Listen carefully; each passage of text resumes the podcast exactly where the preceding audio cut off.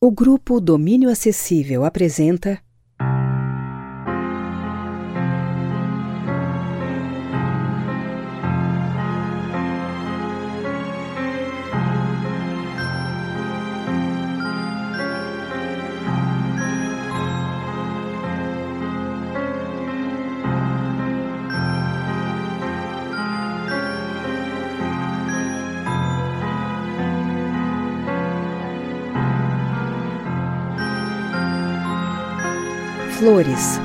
Uma audiominissérie em 10 capítulos de Lucas Borba.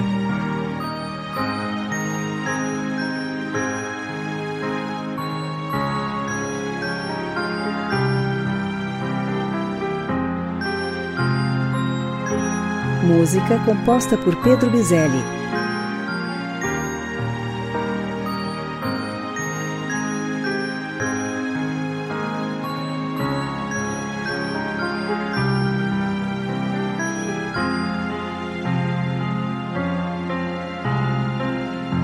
História inspirada em música de mesmo nome do grupo Titãs.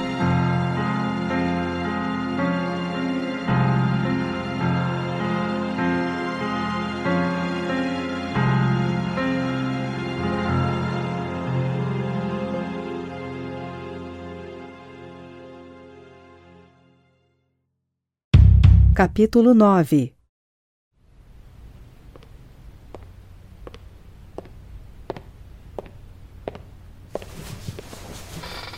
Como ela está? A Beatriz ainda na mesma. Ela não quer falar com ninguém. Deus, como é que tudo pode dar tão errado? Como? Maldita ideia que eu tive, maldita! Não, vida, a culpa não é sua. Não é de ninguém. Os jornais não falam em outra coisa. Espinhos, Roberto, espinhos. Tudo que não podia acontecer aconteceu. Em quase 13 anos, ela nunca conjurou um único espinho. Foi de longe a crise mais forte dela. Eu li que a quantidade daria para um campo de futebol.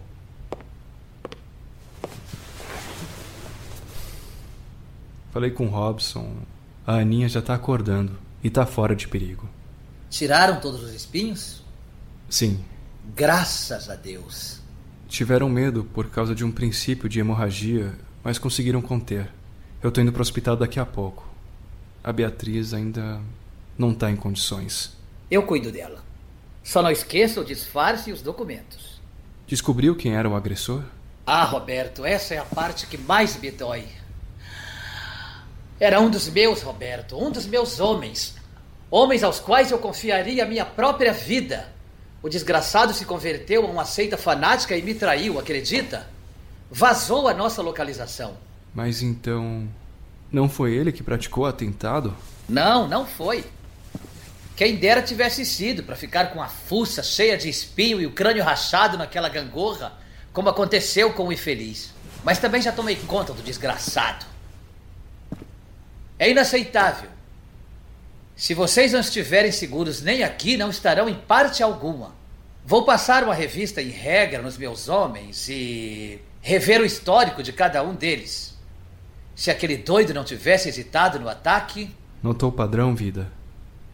O padrão que o senhor tanto queria. É a segunda vez que ela tem uma crise em uma situação de ameaça. Como daquela vez na escola. Não, filho. Não tem padrão. Pelo menos não que eu tenha descoberto. Lembra quando a Ana quase foi pega por aquele javali? Como eu poderia esquecer? A Beatriz viu de longe da minha varanda, mas quase teve um surto e nada aconteceu. Além disso, os momentos em que ela tem crise são diferentes a todo instante. É natural que uma coincidência assim acabasse ocorrendo. Bom, se é que se pode chamar isso de sorte. E as boas notícias não param por aí. Muita gente se feriu com os espinhos naquele parque, Roberto. Felizmente, o Carlos e a Luísa estão bem, mas o governo, bom, digamos que eles não estavam sabendo do nosso passeio. Como deve imaginar, nossos amigos já andavam extremamente irritados comigo por ainda não ter esclarecido o que se passa com a Beatriz. Agora, então, depois desse incrível episódio, assim que a Aninha voltar do hospital, vocês não podem mais sair daqui em hipótese alguma.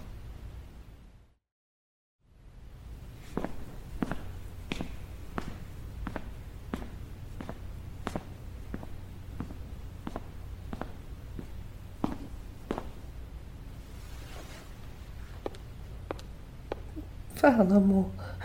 Qual é a situação? Infelizmente, amor é a pior possível.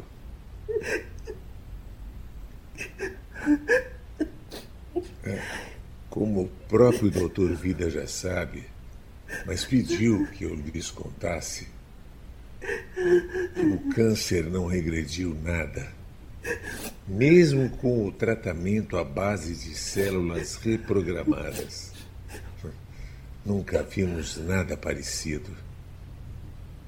Nossa filha Marta, no melhor cenário, só tem mais algumas horas. Não.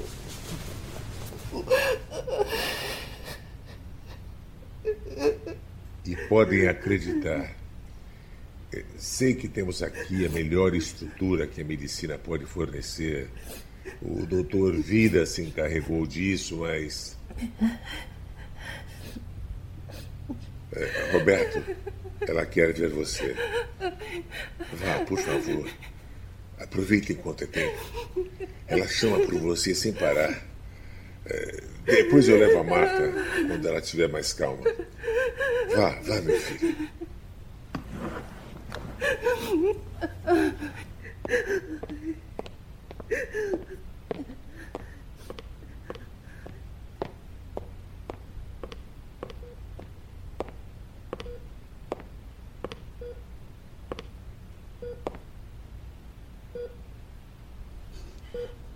É.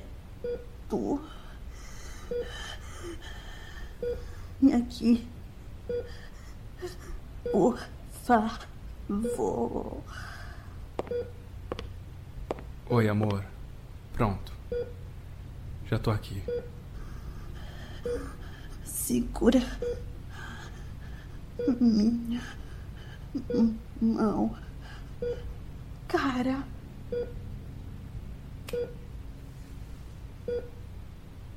Sua mão tá fria, amor. E a sua sempre quente. Beto, escuta. Eu quero que você saiba que, por um lado, não daria para ter aguentado tudo que aconteceu se você não tivesse comigo. Bia. Deixa eu falar. Cara, eu não tenho muito tempo.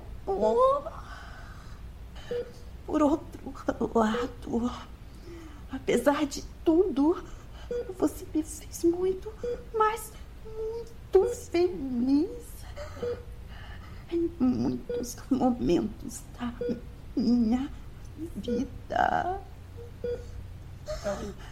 Mesmo com meu temperamento, você sempre ficou do meu lado.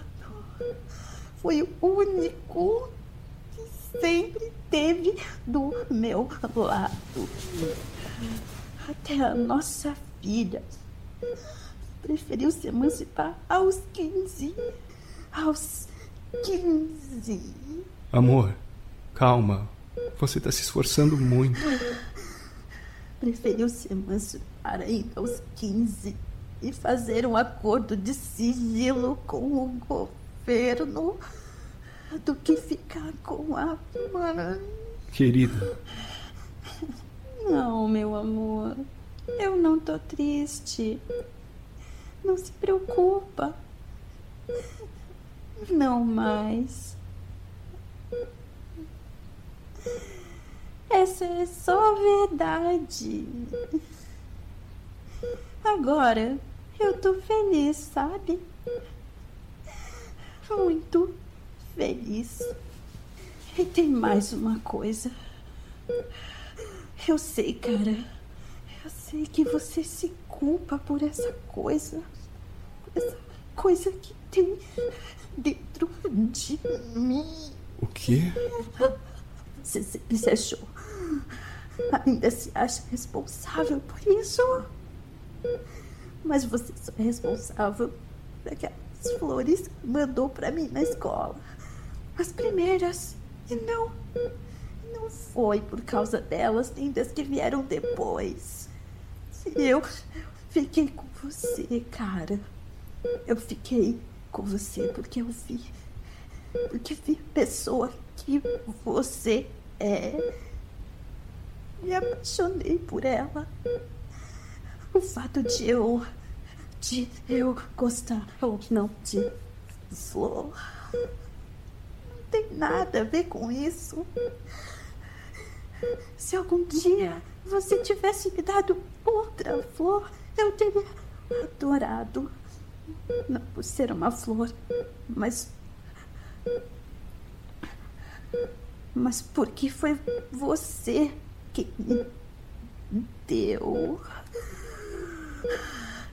Aquele dia, embaixo do pinheiro, quando a gente se casou, eu disse que não esperava que essa coisa. Que essa coisa para assim. Que não achava que a culpa era sua. E não fiz porque. Não fiz isso por causa do meu orgulho, cara. Por causa do meu maldito orgulho. Mas eu sempre soube que a culpa não foi sua. Nunca foi sua. E eu te, te amo muito, cara.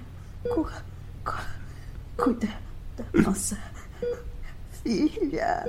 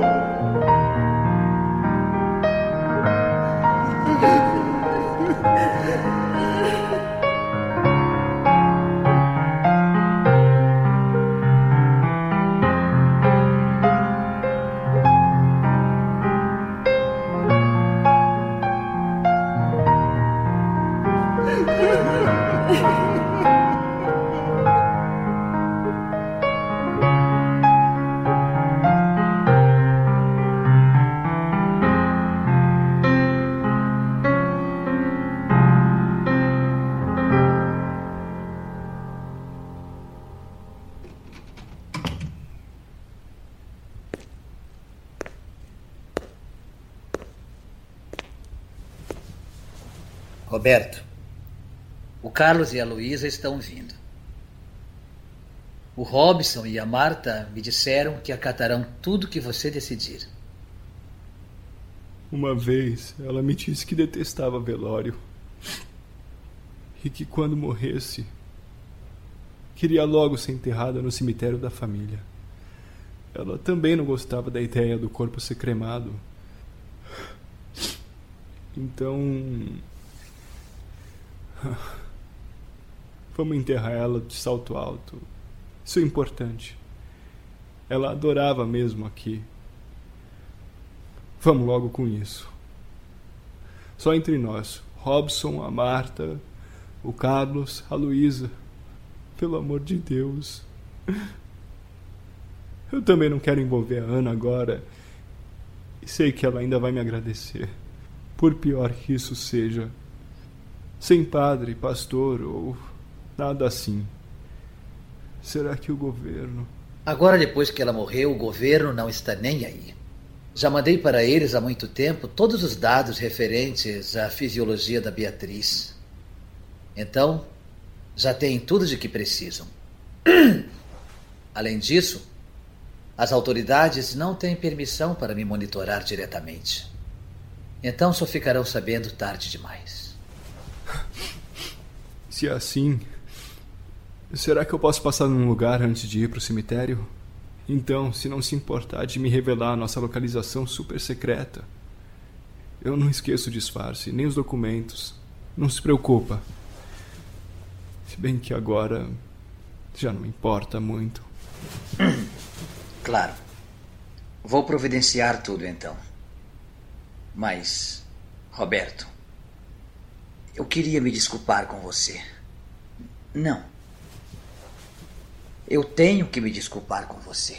Vida. Eu fracassei, Roberto. Fracassei em tudo. Falhei em descobrir o que havia de errado com a Beatriz. Falhei em proteger vocês. E eu, o Doutor Vida, falhei até em salvar a vida dela. Eu, que descobri coisas que me eternizarão assim que eu morrer, me deixei levar pelo ego, pela certeza de que era superior a você. Vida, por favor. Mas o pior não é isso, Roberto. O pior é que cheguei ao ponto de me tornar aquilo que mais odeio.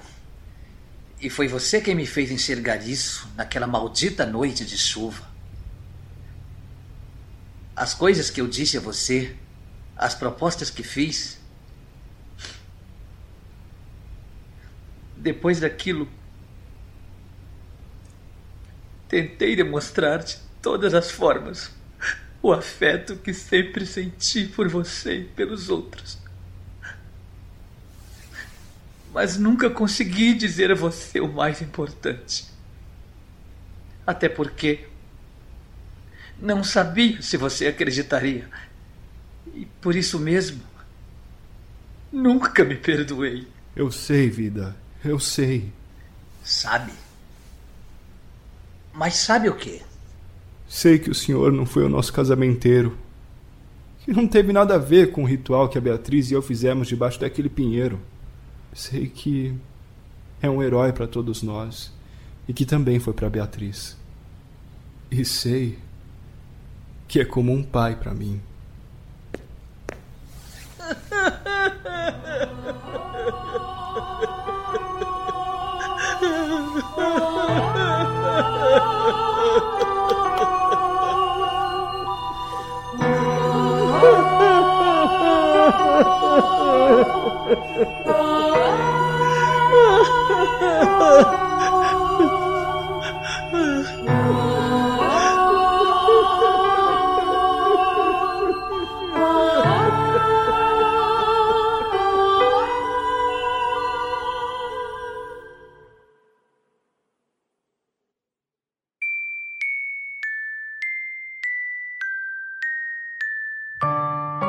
Flores é uma audiominissérie em 10 capítulos. Toda sexta, a partir das 8 horas da noite, confira um novo episódio deste podcast no Spotify, em seu agregador preferido ou no canal do Domínio Acessível no YouTube.